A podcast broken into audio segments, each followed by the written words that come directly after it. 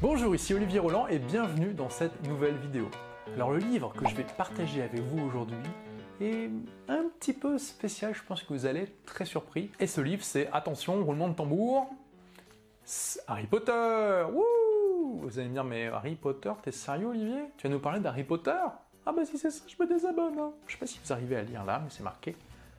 Il la, piedra, j'y arrivais, philosophale. La piedra philosophale, c'est quoi ça?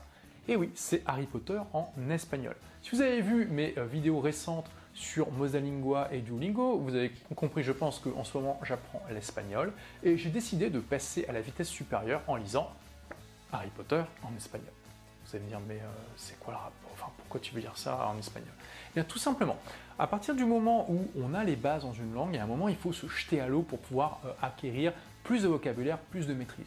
Donc se jeter à l'eau, pour ça le mieux évidemment c'est d'aller vivre dans un pays qui parle la langue en question, on est d'accord, en faisant attention à ne pas s'entourer de francophones, hein, c'est très important pour pouvoir vraiment pratiquer la langue. Mais que faire quand ben, on ne peut pas justement aller dans le pays, en tout cas pas tout de suite? Est-ce qu'on est condamné comme ça à garder une maîtrise mauvaise de cette langue-là? Eh bien non. En fait, on peut vraiment améliorer ses, euh, progrès largement en s'immergeant le plus possible dans cette langue sans pour autant que ça nous prenne beaucoup de temps. Donc pour ça, c'est simple, on écoute des podcasts dans la langue en question, on regarde des films dans la langue en question avec des sous-titres en français au début, puis après des sous-titres dans cette langue, et on lit des livres dans cette langue. Donc, c'est exactement ce que j'ai décidé de faire maintenant que Mosalingua, Duolingo vont donner les bases en espagnol, eh bien, je vais me mettre à lire des livres, à regarder des films, à écouter des podcasts en espagnol. Et c'est exactement la méthode que j'ai utilisée pour l'anglais. D'ailleurs, j'avais écrit un article qui est très populaire sur mon, euh, blog des livres pour changer de vie, qui s'appelle euh, Comment parler English fluently. Et en gros, j'expliquais exactement ce que je suis en train de vous dire ici. Et regardez, ce livre-là, que je tire là de, ma, de ma bibliothèque, est le tout premier livre en anglais que j'ai lu. Harry Potter and the Philosopher's Stone.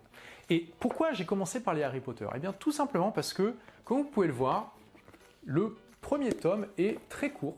Vraiment, il se lit euh, très facilement. Et surtout, au début, euh, Harry Potter était vraiment conçu pour les enfants. Le vocabulaire est enfantin et très simple. Et ensuite, au fur et à mesure qu'on avance dans la série, eh bien, ça se non, non, seulement le vocabulaire se complexifie, mais en plus, les tomes s'épaississent au fur et à mesure jusqu'à ce qu'on arrive au tome 4, qui là, déjà commence à être pas mal gros.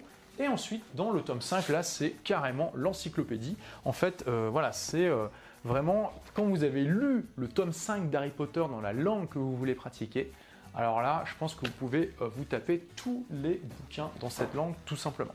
Donc au début, c'est pas facile. Je veux dire, là, je vais démarrer Harry Potter en espagnol. Je veux dire, je pense pas que vous allez pouvoir, que je, peux puisse vous montrer une page comme ça, parce que si je l'approche, ça va être flou. Mais euh, c'est pas facile. Quand je lis, je comprends des trucs, mais il y a plein de vocabulaire que j'ai pas. Bah, C'était exactement pareil quand j'ai démarré Harry Potter en anglais. Donc, qu'est-ce que j'ai fait? J'ai commencé à lire avec un dictionnaire à côté de moi, et au fur et à mesure, bah, ça allait de mieux en mieux, tout simplement. Aujourd'hui, je peux lire des tas de livres en anglais sans même regarder une seule fois dans le dictionnaire. Bon, parfois, je regarde un petit peu, mais euh, grosso modo, je fais ça vraiment avec aisance.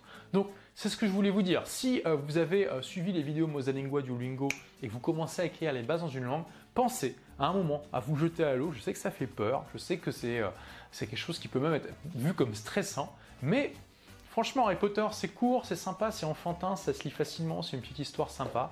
voilà, allez-y. Alors, vous n'êtes pas obligé de lire du Harry Potter, mais c'est quelque chose que je vous recommande. Merci d'avoir écouté ce podcast. Si vous l'avez aimé, est-ce que je peux vous demander une petite faveur?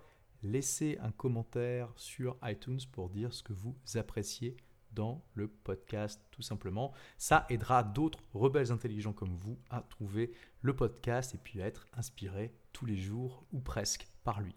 Merci et à très vite pour de nouvelles aventures.